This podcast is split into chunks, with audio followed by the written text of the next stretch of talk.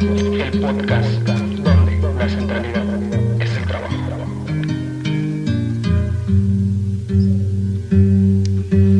Bienvenidos a otra emisión más de este podcast. Eh, en esta ocasión vamos a tratar un tema sin duda importante para el mundo del trabajo, la forma en que la austeridad republicana ha traído claros oscuros para los trabajadores del Estado, donde se ha vuelto una máxima para algunos funcionarios de la 4T quebrantar derechos laborales. Eh, la agencia de noticias del Estado de México, Notimex, se encuentra justo bajo este momento de tensiones.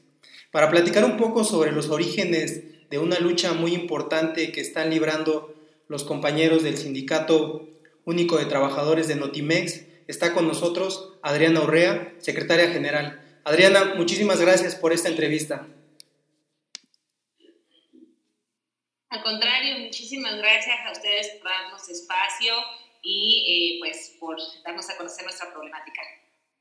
Eh, quisiera dividir un poco la entrevista en dos momentos, un poco que nos platicaras acerca de todo este largo proceso que ya ha pasado más de medio año y una segunda parte en donde abordaríamos un poco las perspectivas que se han abierto con las declaraciones del día de ayer 23 de septiembre por parte del presidente. Entonces, primero que nada, eh, ¿cómo surge el conflicto? Es decir, eh, tú entras a la dirección de un sindicato, que tenía una serie de, problemáticas internas muy fuertes y que vienes a asumir una dirección en un momento de crisis, podríamos decirlo así, pero también en un momento en que estaría marcado por una política de Estado como es la política de la austeridad republicana, ¿no? Entonces, no sé si nos pudieras platicar un poco de los orígenes del conflicto, por favor. Sí, por supuesto, pues mira, como bien dices, eh, ya llevamos eh, más de siete meses. El, lunes pasado cumplimos, el 21 de septiembre cumplimos siete meses de huelga. Eh, ¿Y eh, cómo empezó el conflicto? bueno, el conflicto empezó prácticamente con la llegada de la directora San Juana Martín. En Notimex, y para quien nos está escuchando y que no tenga mucha referencia, Notimex es la agencia de noticias del Estado mexicano decir, es un medio de comunicación público que se carga de difundir información a medios de comunicación eh, en todo el país y en su momento Notimex llegó a ser la agencia de noticias más grande de América Latina. Éramos un referente internacional y era, digamos, el escaparate de México ante el mundo. Eh, nosotros brindábamos esta información, teníamos corresponsales internacionales corresponsales internacionales, además de muchísimos convenios con otras agencias del mundo para compartir la información y de esa manera eh, los mexicanos tuvieran información del mundo y, que también lo que pasaba en México se conociera en el exterior. Esa es la función principal de Notimex eh, y por tanto, al ser un medio público, la dirección general, eh, quien la ocupa, es designada por el presidente y es de alguna manera ratificada por el Senado. Entonces, por eso es tan importante y, quise dar este contexto, porque de mm. ahí vienen dos situaciones importantes eh, eh, desde mi punto de vista. Primero, el que todos los mexicanos debemos estar interesados o, de estar pendientes, sobre todo, eh, de lo que sucede en un medio de comunicación público, porque además se paga con los impuestos de los mexicanos. Y segundo, porque es por ello que nosotros hemos pedido la intervención del propio presidente legisladores y de otras dependencias, porque ellos son quienes tienen posibilidad de intervenir eh, de cierta manera para resolver el conflicto. Y bueno, pues eh, cuando llega la directora San Juana Martínez, que es designada por el presidente López Obrador el año pasado, primero comenzó a hablar de, de la corrupción que había en el sindicato que hoy yo represento.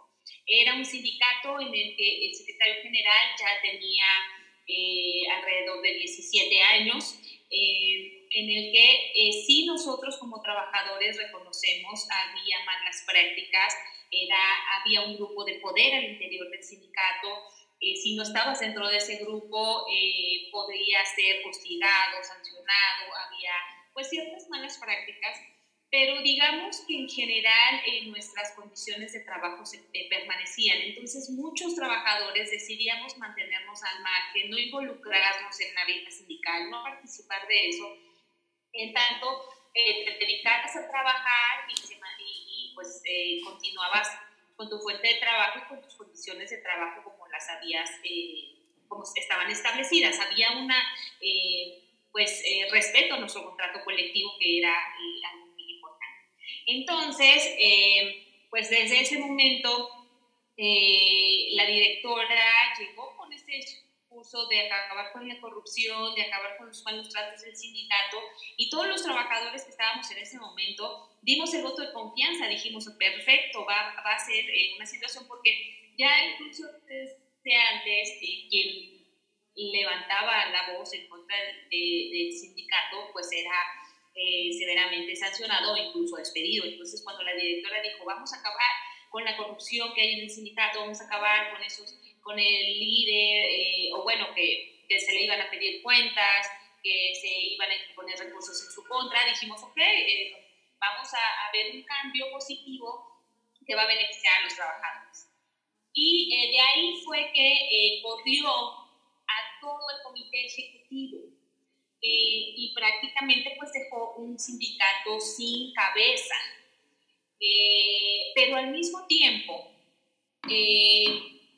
digamos que esta, esta sanción o esta acción en contra no solo fue contra el líder sindical y contra el comité ejecutivo, sino con el argumento de la política de austeridad que mencionabas, eh, en la que el propio presidente dijo que no se iba a afectar a la clase trabajadora, pues comenzó una serie de despidos eh, masivos, ¿no? Eh, nosotros hemos cuantificado que desde ese momento a la fecha, incluso al momento del estallamiento de huelga, Éramos 320 eh, trabajadores en la agencia y se despidió a 245 trabajadores, es decir, cerca del 80% de la plantilla laboral.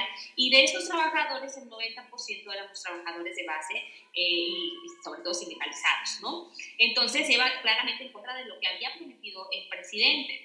Entonces, eh, se despedía a la gente, no se les pagaban las liquidaciones correspondientes, eh, comenzaba a haber otras violaciones a nuestras condiciones de trabajo, eh, no se daban los días de descanso, se cambiaban los días de descanso de forma arbitraria, se cambiaban las áreas de trabajo, eh, trabajador, y todo esto tenía un procedimiento que se tenía que seguir de acuerdo al propio contrato colectivo y al reglamento interior de trabajo, que no era respetado en ese momento.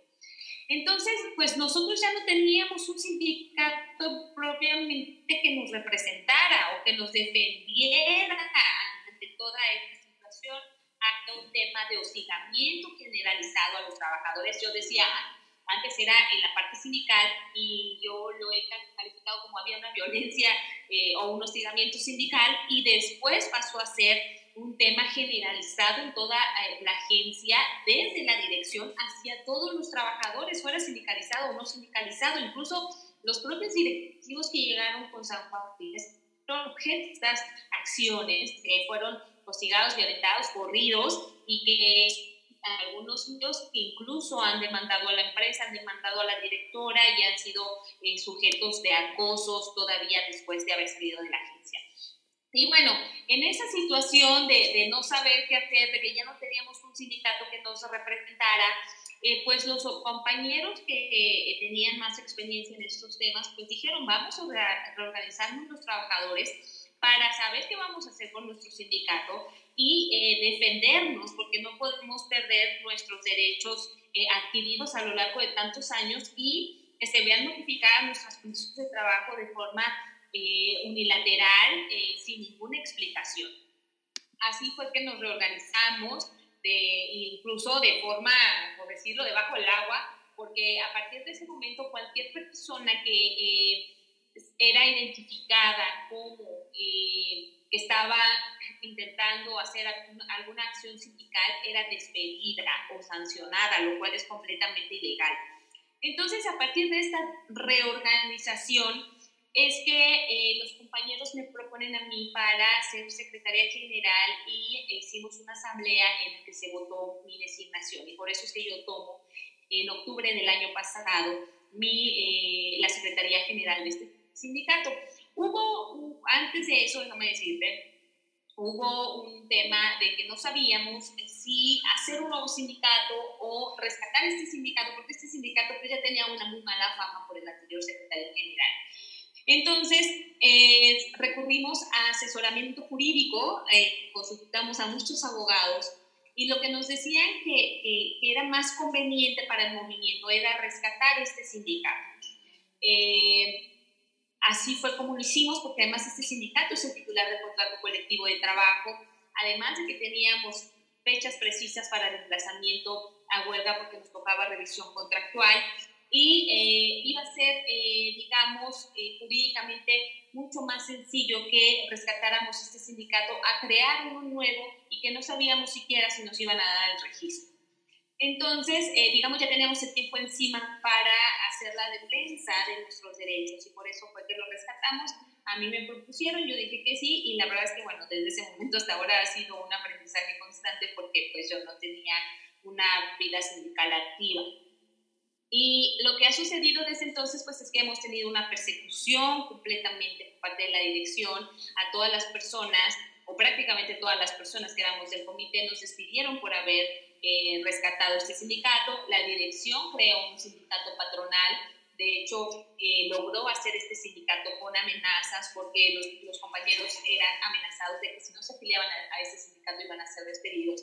Y hubo quien fue despedido por no aceptar estas condiciones otros eh, pues firmaron eh, esa condición para no perder su empleo, aunque después algunos de ellos se reafiliaron con nosotros, ¿no? En esta eh, libertad que hoy da la, la, reforma laboral de que puedes afiliarte al sindicato que tú desees, pero pues el sindicato es completamente patronal, o sea, defiende los intereses de la dirección, ha dicho que nuestro propio contrato colectivo y las condiciones que tenemos los trabajadores eh, eh, no, no, son válidos y que eh, debemos apegarnos a lo que dice la empresa, cuando esa es nuestra función de un sindicato. El sindicato siempre tiene que ver por los trabajadores y defender los derechos de los trabajadores, no de la empresa. Y bueno, pues tenemos claramente esa, esa postura de, esta organización nueva.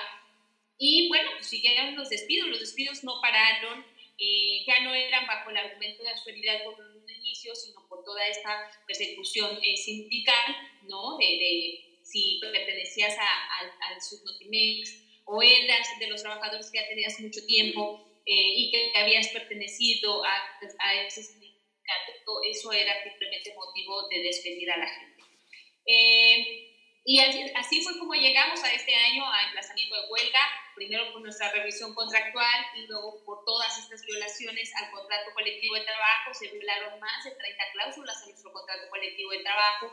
Eh, y pues la, hubo situación negativa de la directiva, incluso nunca reconoció, nunca quiso reconocer que hubiéramos rescatado que, que yo fui electa secretaria general y hubo un nuevo comité ejecutivo yo decía, nos empezaron a despedir.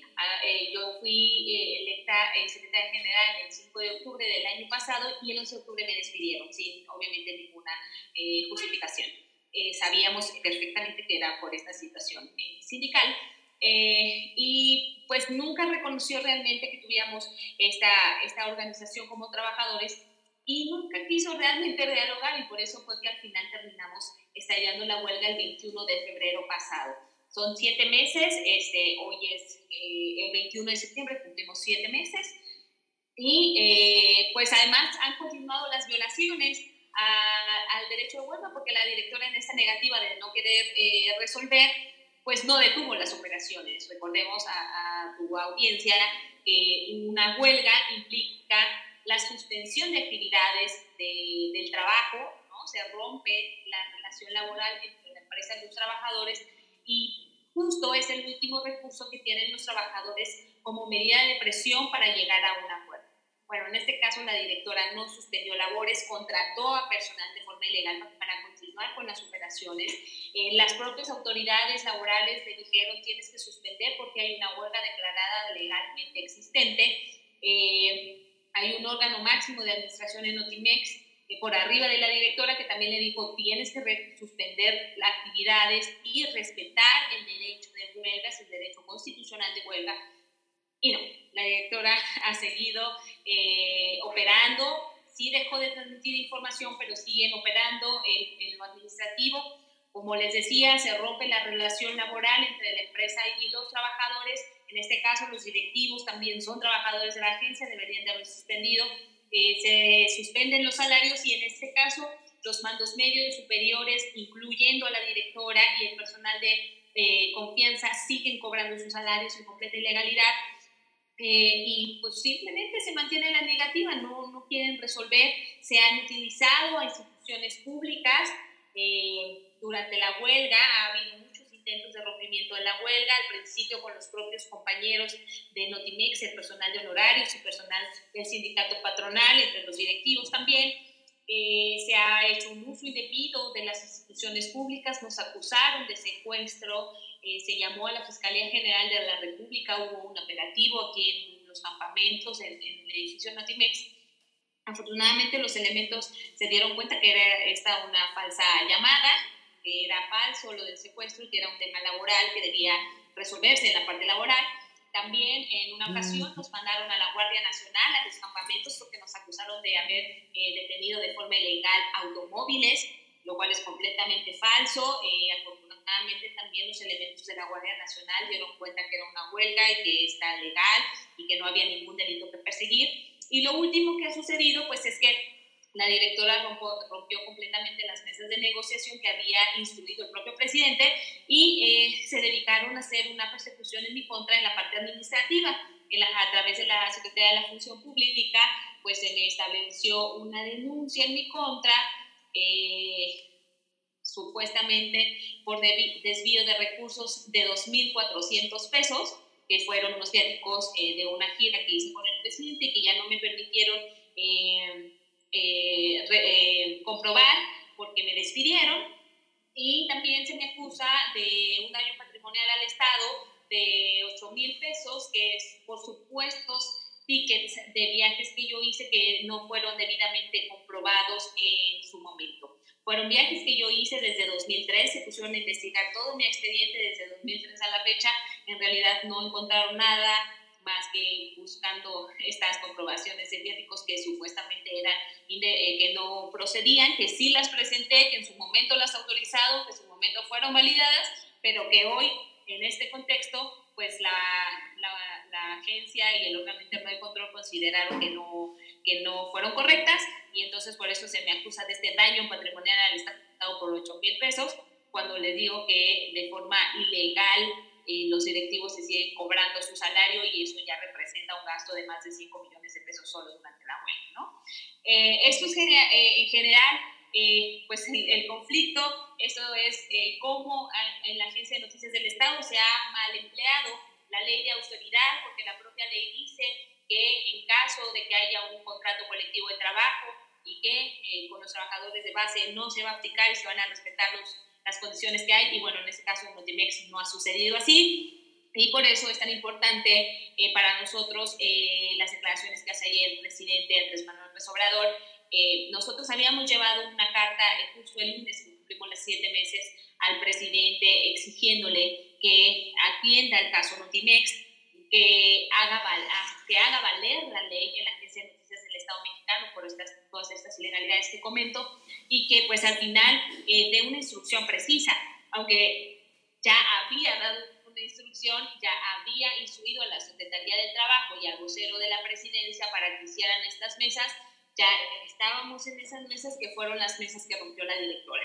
Entonces, pues confiamos ahora, pues, o sea, ya fue el mensaje muy directo para, para San Juan Martínez. Le dijo, este, directora, siéntate a negociar, resuelve en definitiva el conflicto eh, en apego a la ley y respetando los derechos de los trabajadores. Eh, creo que viniendo de presidentes esto es algo muy significativo y que confiamos que ahora sí la directora que se dice eh, funcionaria, feminista y defensora de los derechos laborales, pues que ahora sí aplique. Nada más déjame decirte también a tu audiencia, este es un movimiento muy representativo porque el 80% de las personas que participamos en la huelga de Notimex somos mujeres muchas madres de familia, y a pesar, como decía, que la directora se ha pronunciado por ser feminista, pues en este caso han sido las mujeres las que han sido más violentadas en su fuente de trabajo. Eh, también es la primera huelga de una institución de, gobierno o dependiente de gobierno como es Notimex. Notimex es un órgano descentralizado del gobierno, es la primera huelga que hay de su tipo en la presente administración y en al menos 20 años que tengamos registro. Es la segunda eh, huelga de Notimex en su historia, eh, cumplió 52 años Notimex y es segunda, la primera duró escasamente media hora y hoy ya 7 meses. Y también es muy significativa y esto es muy relevante porque ha sido una huelga que se ha mantenido en medio de la pandemia por la propagación de la COVID-19 ¿no? y además ahorita en temporada de lluvias y ventanas eh, pues seguimos sufriendo estos embates también del clima y sobre todo con compañeros que no tienen ningún ingreso eh, y en algunos casos hasta más de un año que ya fueron eh, despedidos y que eh, se han mantenido sin tener una fuente de trabajo, una fuente de ingresos.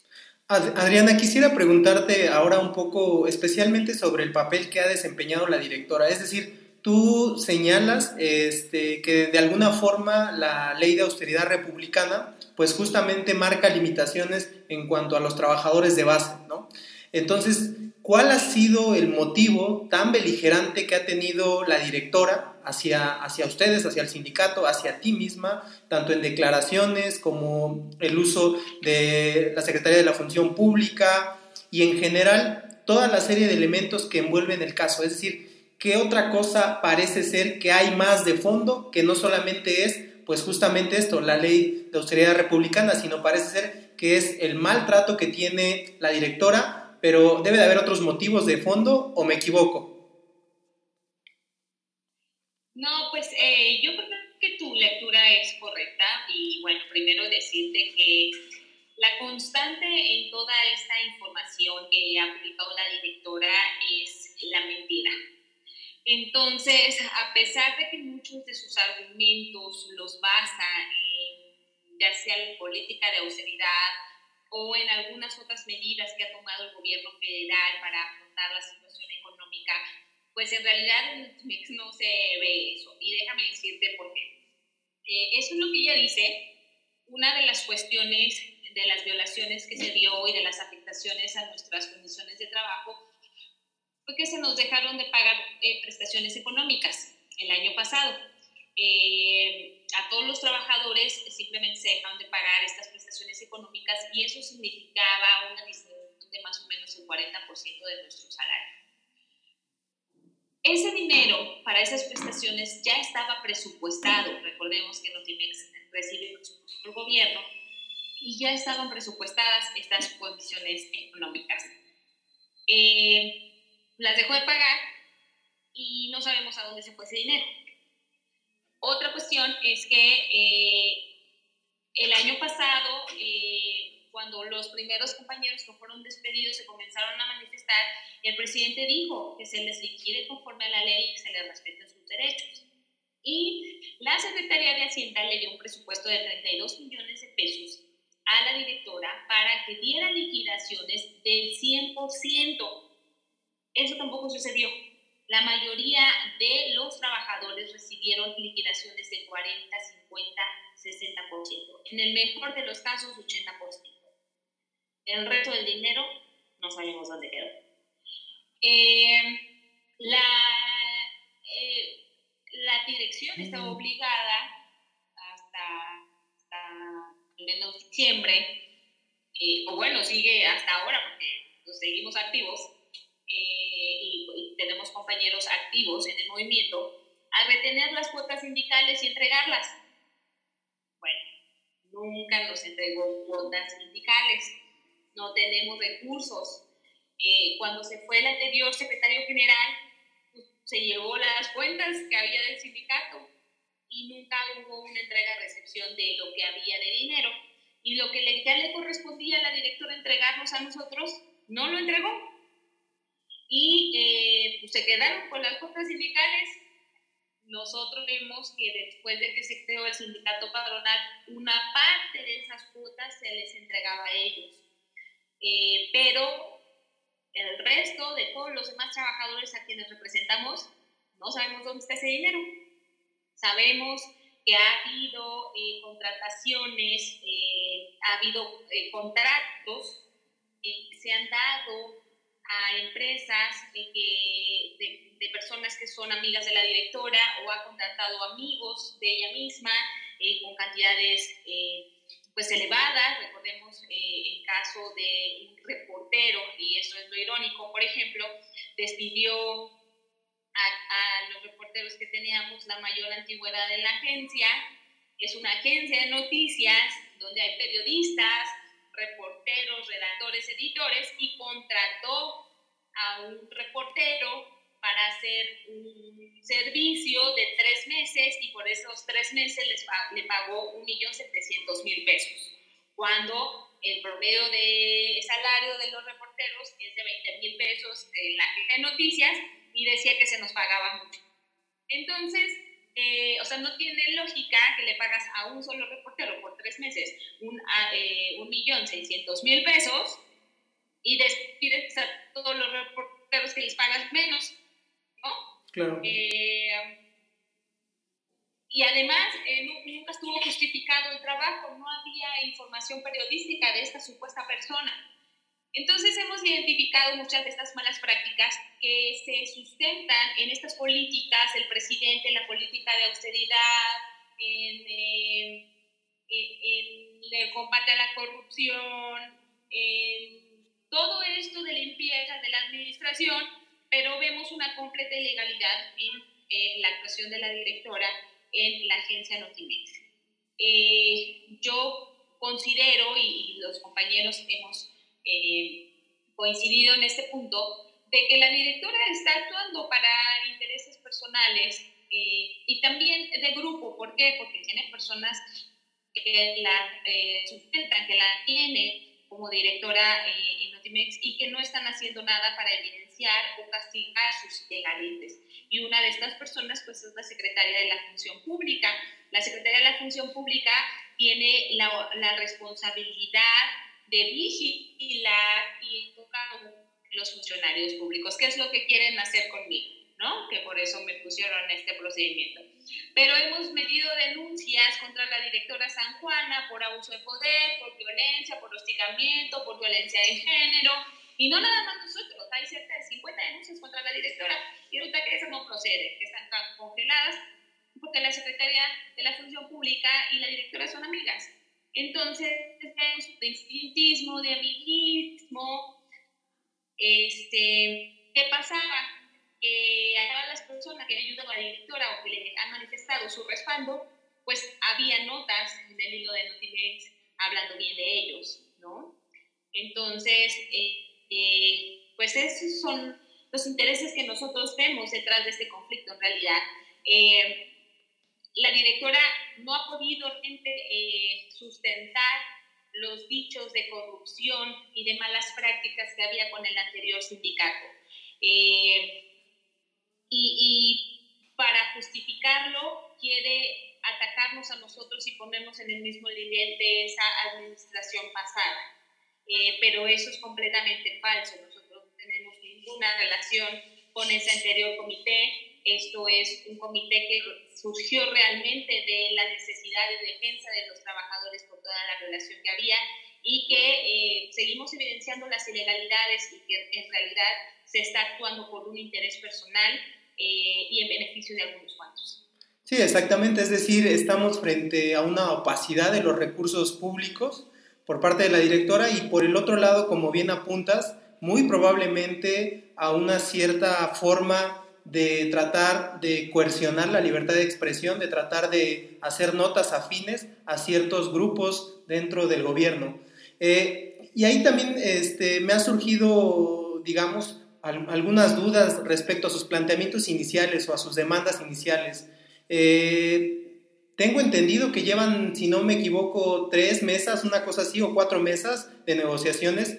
Eh, ahorita me, me corregirás pero digamos, los planteamientos iniciales que han tenido desde que estallaron la, la, huelga en febrero hasta ahora se han ido modificando, es decir, ha habido cambios en, los, en las demandas iniciales hasta fechas recientes de lo que quieren, no solamente en términos, digamos, de derecho laboral básico, como es la reinstalación o las liquidaciones, como deben de ser, eh, o que se respete justamente el contrato colectivo, sino de otros elementos digamos, eh, más particulares, ¿ha habido modificaciones en cuanto a sus demandas o prácticamente siguen igual a como comenzó el proceso de lucha? No, no hemos modificado en ningún momento nuestras demandas. Nuestras demandas han sido las mismas desde el día 1 hasta el día de hoy. Eh, el que se diga que las hemos y eso parte, del discurso falso que da la dirección y que se ha publicado desafortunadamente en algunos medios, sobre todo la jornada o contralínea que publican todo lo que la directora y todas las mentiras que la directora eh, señala, pero no es completamente falso eh, ¿Cuántas mesas? No son cuatro mesas, llevamos cerca de 20 mesas tratando de negociar esto, porque eh, estas mesas empezaron desde mucho antes del estallamiento de huelga, desde noviembre más o menos del año pasado empezamos a tener mesas eh, con la Secretaría del Trabajo, eh, no, no se resolvieron a nada porque la directora no les daba la importancia de vida, mandaba abogados de menor nivel, en algunas no se presentaban Después llegamos a las mesas de conciliación previas al estallamiento a huelga. Eh, también no se llegó a nada por decisión de la directora. Eh, y después, eh, una vez estallada la huelga y que se declaró la existencia de la huelga, volvimos a tener mesas, no se llegó a nada. Y ya las últimas fueron a consecuencia de la instrucción que dio el presidente que yo mencionaba instruyó a la Secretaría de Trabajo y al vocero Jesús Ramírez para eh, que, se hiciera nuevamente, eh, que hubiera diálogo y que resolviéramos.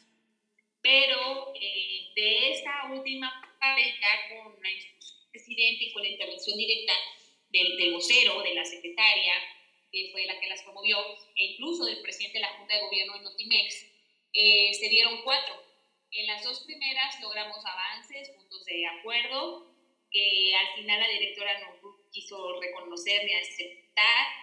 Y ya cuando llegamos a la parte de reinstalación, que era el punto álgido, pues rompió las, las mesas de negociación. Eh, fue eso sucedió en, en, las últimas dos mesas que tuvimos.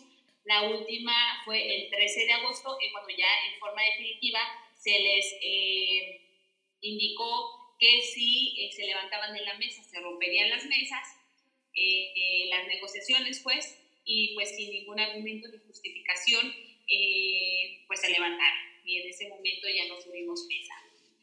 Pero han sido muchísimas más. ¿Y cuáles son nuestras peticiones? Pues bueno, nosotros estamos pidiendo que haya un reconocimiento de la, y el respeto de la bilateralidad, que es eh, una relación entre el presidente. El sindicato tiene incidencia en procesos administrativos, operativos, eh, eh, de, digamos, para la mejor operación de la agencia. Y entonces lo que quería la directora era que el sindicato ya ni siquiera se, se apareciera en los eh, incluso cuando somos ex, la agencia no nos quería dar acceso a las instalaciones y entonces cómo íbamos a ejercer un trabajo si no nos dejaban ni siquiera entrar al plantel. Entonces, eh, pues eh, nosotros pedíamos que hubiera un respeto y un reconocimiento de la bilateralidad y que se nos dejara actuar en libertad como sindical. Es un derecho que está en ley, que está en constitución, que hay convenios internacionales del gobierno mexicano firmados en este sentido que la directora no nos puede decir cómo y cuándo y, aquí, en qué momento hacer una actividad sindical y eso era lo que pretendía. Eh, al final, eh, pues desistió de este planteamiento eh, y era un punto de los que habíamos avanzado. Segundo, pues un respeto respecto a nuestro contrato colectivo de trabajo, porque como decía, simplemente dejó de cumplirlo y decía, ahora las condiciones son estas y pues no puedes cambiar las condiciones laborales de esa manera arbitraria eh, y de un momento para otro. Entonces, es importante que haya un respeto y respeto de nuestro contrato colectivo de trabajo. Después estamos pidiendo las reinstalaciones de los compañeros que fueron pedidos, despedidos de forma injustificada y que pidieron la reinstalación. Y esa es otra cosa que, que por ejemplo, es una de las mentiras eh, continuas de la directora, que dice que nosotros estamos pidiendo imposibles porque queremos una reinstalación de personas que ya fueron liquidadas. Eso es un absurdo. Eh, la propia ley indica que no se puede pedir la reinstalación de una persona que ya fue liquidada. Estamos pidiendo las reinstalaciones de aquellos a quienes ni siquiera se les dio un ofrecimiento de liquidación y que fueron despedidos de forma injustificada y que tienen todo el derecho y ya se está comprobando que fueron despedidos de forma injustificada y que tienen derecho a la reinstalación. Y nosotros como sindicato de acuerdo al artículo 375 de la Ley Federal del Trabajo, tenemos toda la eh, posibilidad de representarlos y de exigir su reinstalación como representación eh, de trabajadores. Entonces, eso es lo que estamos demandando. También estamos pidiendo, obviamente, que se reconozca a todos los trabajadores activos al momento del estallamiento de huelga y que se paguen eh, todas las prestaciones económicas que se dejaron de pagar y los, los salarios caídos de la huelga. Eh, hoy la directora dice, eso también es un absurdo, que no hay trabajadores activos eh, de este sindicato en Utimex. No pudimos haber hecho una huelga si no hubiera tenido trabajadores activos del estallamiento. No se puede hacer una huelga con trabajadores despedidos. Necesitamos trabajadores activos que siguen activos y que despedirlos ahorita sería completamente ilegal porque hay una huelga. La gente no puede ser despedida en una huelga. Entonces, eh, ellos siguen activos, pero la directora insiste en, desconocerlos y por eso ella dice que no tenemos trabajadores activos, lo cual es completamente falso. Eh, también está diciendo que estamos pidiendo un número excesivo de plazas sindicalizadas. Esto es falso. Lo que estamos pidiendo es que se respete el número de plazas sindicalizadas que había eh, y que están todavía eh, registradas en nuestro contrato colectivo de trabajo. Cuando llegó la directora, yo les decía, había alrededor de 320 trabajadores en Ultimex. De esos, 223 eran trabajadores sindicalizados y tenían una plaza sindicalizada. Después de todos los despidos que hizo, eh, empezó a meter gente a esas plazas de forma ilegal porque no se tenía el número ocupado. Y ese número de plazas sigue registrado en nuestro contrato colectivo. Lo que nosotros estamos pidiendo es que se respeten esas 223 plazas sindicales que todos sus trabajadores que estén en ellas se les cumpla el contrato colectivo, se les aplique el contrato colectivo y se les respeten sus condiciones de trabajo establecidas en el contrato colectivo. Eh, y eso considera las cuestiones económicas y en general todas, todas las demás, ¿no? en materia de, de, cuestión específica eh, de cómo están contratados, pues. Eh, eso es lo que estamos pidiendo. Entonces, eh, no ha habido una modificación, eso es lo que hemos pedido desde el día 1. Además que nos toca incremento salarial. La directora ni siquiera nos hizo un ofrecimiento directo, lo hizo públicamente a través de una nota informativa que nos había ofrecido el incremento del 3.8%, 3.4% salario y no 8% a prestaciones. Dijimos, ok, lo tomamos, no pasa nada, lo aceptamos, porque además es el incremento generalizado para instituciones eh, de gobierno y dijimos, ok, nos alineamos, no hay ningún problema. Eh, también eh, lo que la directora quería hacer era eliminar completamente nuestro contrato colectivo de trabajo y establecer nuevas condiciones de trabajo con condiciones mínimas de ley. Y eso es ilegal, es anticonstitucional. Un trabajador no puede perder los derechos ganados. Así lo dice la Constitución. Entonces, pues nosotros dijimos, pues no, no podemos aceptar eso. Este, lo que hemos pedido es que haya un planteamiento serio y en apego a la ley que fue lo que dijo el presidente ayer. Resuelvan el conflicto en apego a la ley y con respeto a los derechos de los trabajadores. Y es lo que nosotros estamos pidiendo, es lo mínimo que podemos pedir. Eh, no es verdad que estamos pidiendo eh, cosas imposibles, es lo que había y que estamos pidiendo que se respete, nada más. Y por último, eh, el incremento salarial y pues la revisión actual.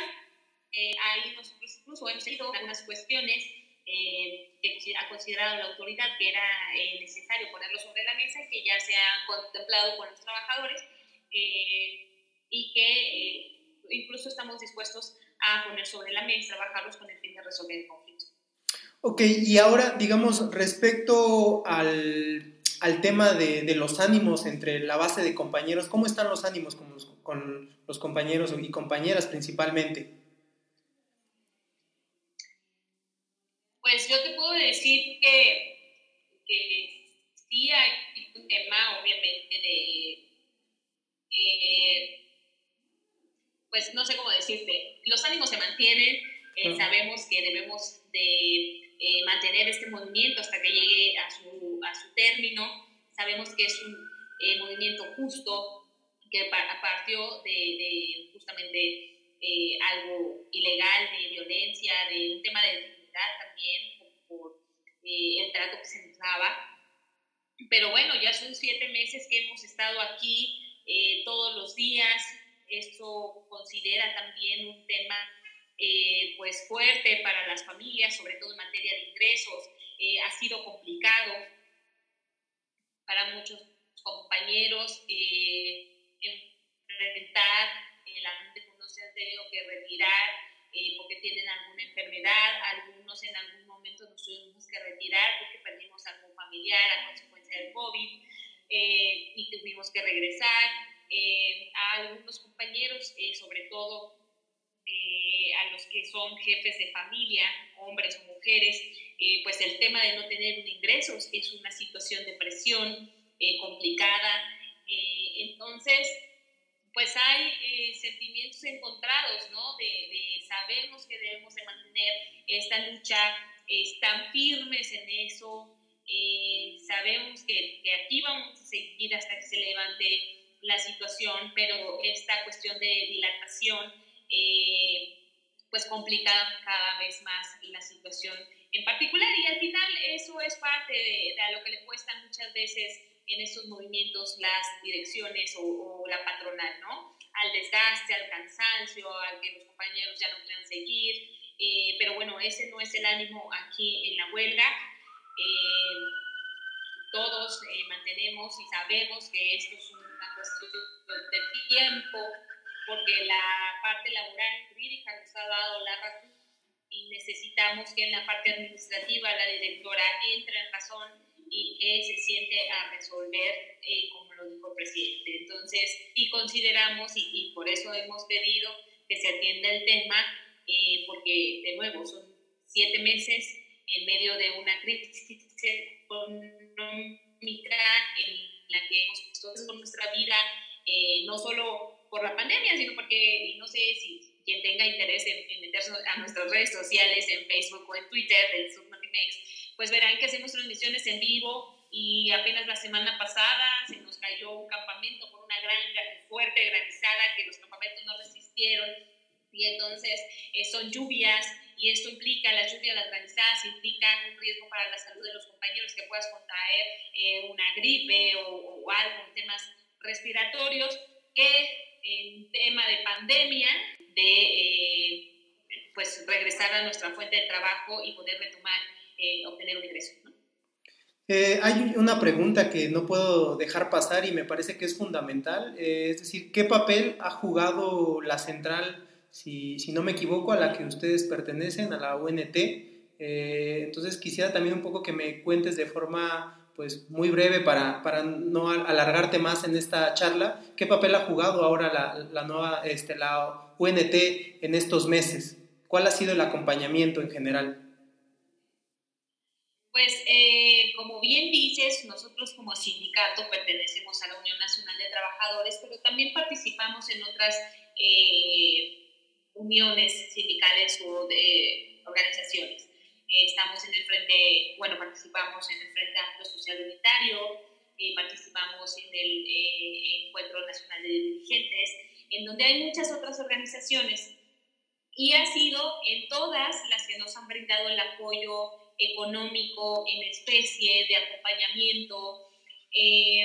nosotros cuando rescatamos este sindicato, eh, como decía, recurrimos al asesoramiento de, jurídico de, diversas personas, eh, abogados particulares y otros también abogados eh, de, que nos, proporcionan, nos proporcionaron en la OMT. Entonces, ha sido un acompañamiento muy significativo porque de nuevo, ellos, eh, este movimiento no hubiera sido posible mantenerlo sin ese apoyo solidario, eh, eh, tanto de la UNT, de todos los sindicatos que están en la UNT, como del resto de las organizaciones. Hay organizaciones también que no pertenecen a ninguna central sindical y que nos apoyan. Y hay organizaciones de la sociedad civil, la gente en general, la población en general, que nos apoya de forma económica, pasan, aunque sea con su moneda, los botes, ¿no? Eh, nos dan apoyos. Entonces, sin el apoyo de todas estas organizaciones sindicales, obreras, campesinas eh, y de la sociedad civil, esto no hubiera sido posible. Yo les recuerdo, no tenemos los recursos de los trabajadores porque eh, se los llevó el anterior secretario general, la directora no nos entregó ya lo que nos correspondía, lo que nos correspondía y entonces los, los trabajadores, los compañeros han tenido en lo personal que encontrar una forma para eh, seguir acudiendo a la huelga, eh, casi todos con el apoyo de sus familias, pero para mantener las, los campamentos, son tres campamentos los que tenemos, eh, las movilizaciones también, pues es importante el apoyo que, nos brinda, que nos brindan los trabajadores, ¿no? los otros sindicatos. nosotros hay cierta periodicidad, en la, específicamente en la UNT, en la que hay reuniones con los dirigentes eh, sindicales en los que se plantea eh, la problemática y entonces a partir de eso se, toman decisiones sobre acciones de apoyo. El Subnotimex no es el único sindicato y la única organización que se apoya en todas estas eh, centrales sindicales. Y bueno, de ahí lo mismo en el, en el PASO, en Lenari, que decía, y en esas están otras organizaciones muy grandes. Eh, afortunadamente hemos tenido el apoyo y el respaldo de prácticamente todo el movimiento laboral y social del país. Eh, hemos podido demostrar que es un movimiento justo, eh, que partió, si me permites la redundancia, partió de una injusticia que es, es real, es legítimo, y por eso es que hemos logrado el apoyo y, y el acompañamiento eh, de todas las organizaciones en, el país. Digamos, ya para, para ir cerrando la, la, entrevista, creo que con las declaraciones de ayer del presidente, pues se alcanza a ver un horizonte más claro para que se solucione el conflicto.